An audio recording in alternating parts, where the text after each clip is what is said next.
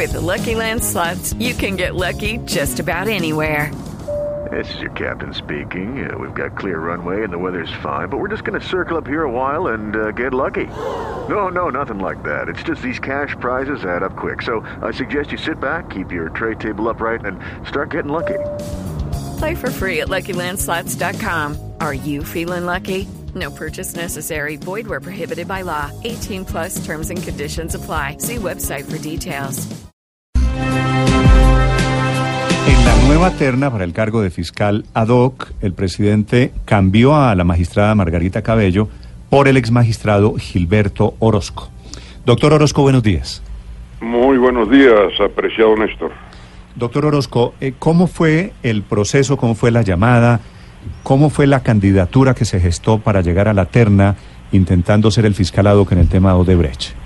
Eh, Néstor, el señor presidente tuvo la gentileza de comunicarse conmigo, eh, de anunciarme su intención de incluirme en la terna, eh, con lo cual desde luego me honró sobremanera y mostró especial preocupación, eso sí, en que yo estuviese muy seguro sobre la ausencia de causales de impedimentos y de recusaciones frente a estos procesos de Odebrecht.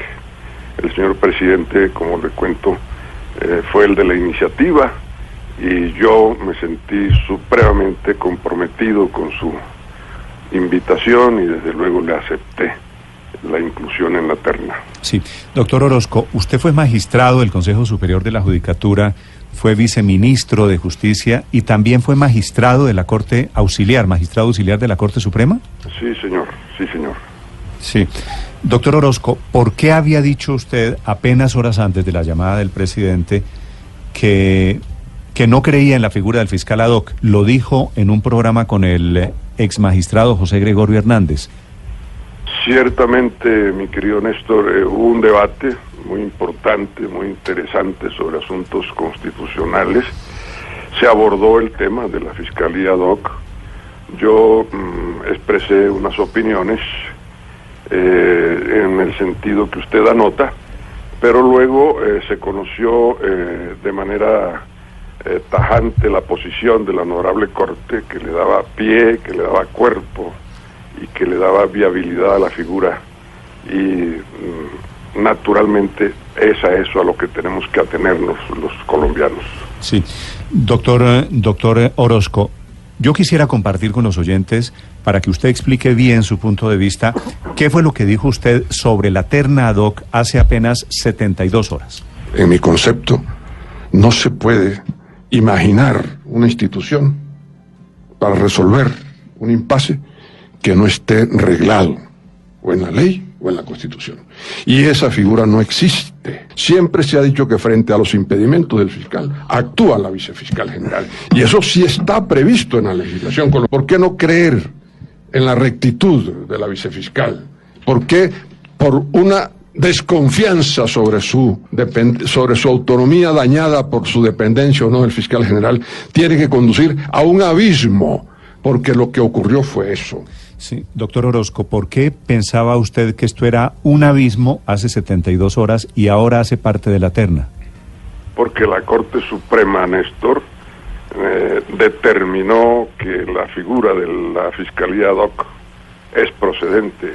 Luego las opiniones de, en un debate eh, resultan ser eh, subordinadas y menores y deben ceder ante la decisión de la autoridad, que en este caso Sí. fue la Honorable Corte. De hecho, la Honorable Corte, en su auto, eh, mediante el cual solicita al señor presidente la terna, habla del- de lo exótico que es la figura del fiscal ad hoc. De Sí. manera que el debate está planteado y no es ningún pecado hacer opiniones, si- sino por el contrario, lo que corresponde al ciudadano es someterse a la autoridad y en este caso la Corte le dio viabilidad a la figura. Sí. Esta charla con eh, Ramiro Bejarano y con José Gregorio Hernández, que usted sostiene que es una charla a propósito bastante larga, de más de una hora y media, tiene lugar el pasado 7 de diciembre. Es decir, que ya la Corte Suprema de Exactamente Justicia... hace, hace tres días. Ya la Corte Suprema, Néstor, había dicho que se necesitaba un fiscal ad hoc.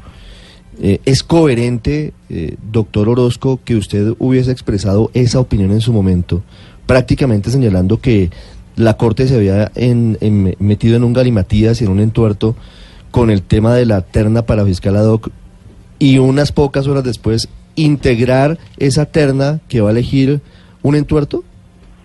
El debate está abierto, el debate está planteado.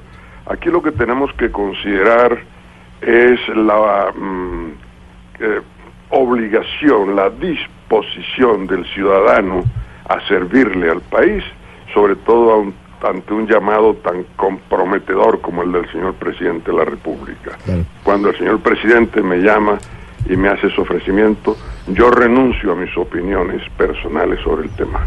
¿Y qué lo hace renunciar a sus opiniones personales? Porque, claro, un llamado del presidente de la República es muy importante, pero las convicciones, si son de fondo, pues se sostienen. Si yo considero que una figura no es viable porque no existe ni en la ley ni en la Constitución, pues yo digo, no pertenezco a eso porque no estoy de acuerdo con la conformación de esa figura. ¿Qué lo hace cambiar a usted? ¿Por qué en cuestión de horas cambia de esa opinión crítica frente al fiscal No ad hoc para asumir un- a la terna? No se trata de un cambio, es que el debate está abierto, el debate está planteado. Incluso ya hay voces que sugieren que el Congreso debe ocuparse de reglamentar esta figura y en verdad que es necesario hacerlo para que en el futuro sea más pacífico eh, el proceso de adopción de esta figura. Se trata, le insisto, le reitero, de un llamado del señor presidente de la República con el que yo me siento supremamente honrado y, y ante la vocación que tengo de poderle servir al país ante la eventualidad de que la honorable Corte decida investirme de esas funciones. Sí. Doctor Orozco, si usted va al examen este jueves, ¿no? Les van a, les van a hacer una prueba. Y usted ratifica sus opiniones, como me imagino que lo va a hacer, pues porque hay una grabación y porque todo esto es público. Y usted, y usted dice que la figura del fiscal ad hoc no existe ni está arreglada y que la Corte no se puede inventar un fiscal ad hoc. ¿Usted cree que hay posibilidades de que lo elijan? Lo más probable es que no, pero de todas maneras el debate en el país hay que darlo y mientras haya libertad de expresión y de opinión, yo creo que todos estamos en capacidad de plantear ideas. Eh, doctor Orozco, precisamente este tema del fiscalado que ha tenido otra discusión y es si el fiscal tendría un equipo propio o no. Eh, usted en caso de ser elegido o qué le va a plantear a la Corte, ¿usted trabajaría o exigiría un equipo propio diferente al que está trabajando en la Fiscalía? Mire usted que, parte de lo que acabamos de conversar con, con Néstor está zanjado también.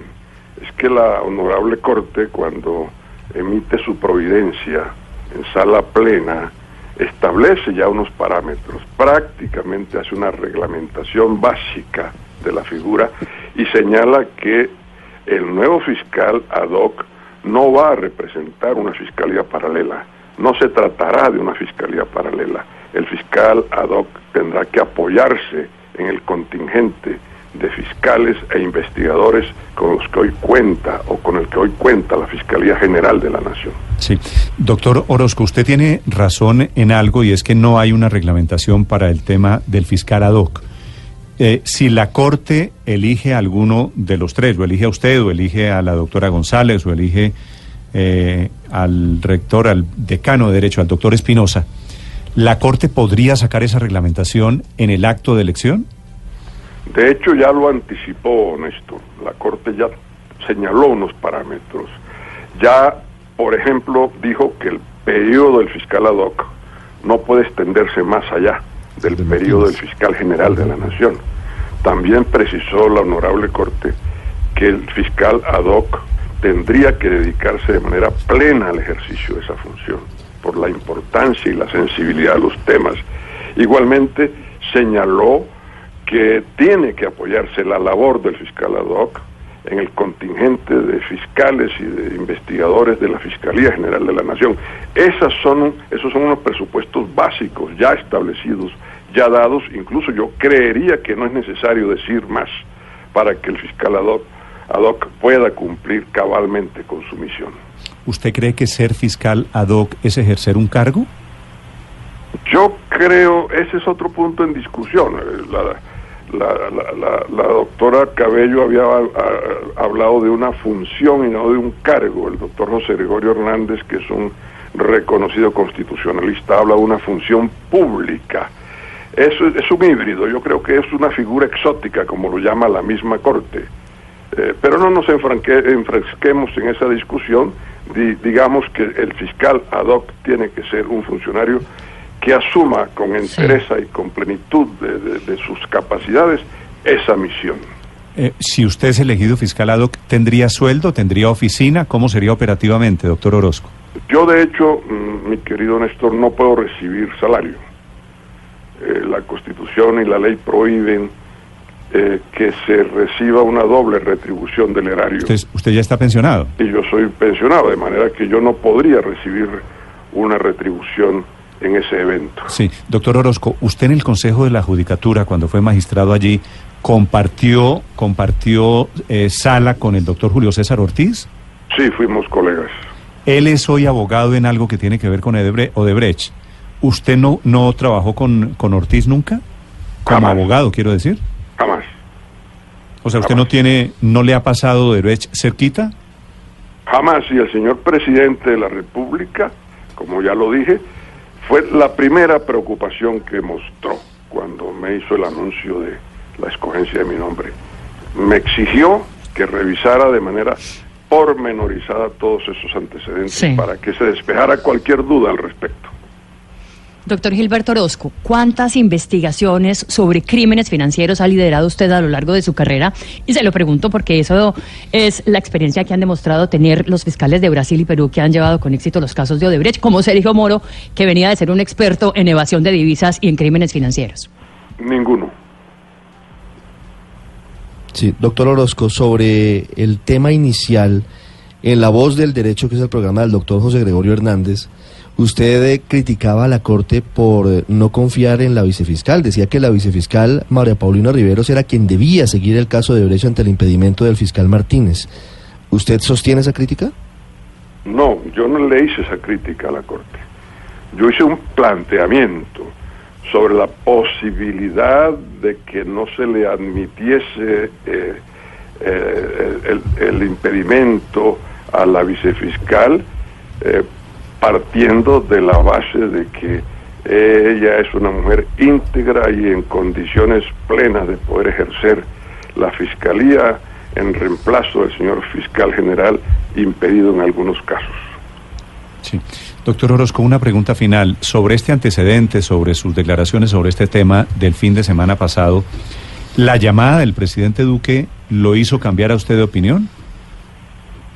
Yo le he dicho, apreciado Néstor, que cuando ya uno hace parte de un llamado del, del gobierno, del presidente, del estamento, ya uno no tiene opiniones personales sobre lo insustancial. Ya las opiniones tienen que ser sobre lo sustancial. Lo alátere es menor. A eso hay que renunciar frente a lo eh, verdaderamente trascendental. ¿Y a usted le parece que su opinión es insustancial? No, es que frente a los grandes temas de los que tendría que ocuparse el fiscal ad hoc, estas opiniones son, de rango subalterno. Doctor Orozco, gracias por aceptar esta entrevista. Con mucho gusto, apreciado. Gracias, señores. Gilberto Orozco, el ternado que no creía en la figura del fiscal ad hoc.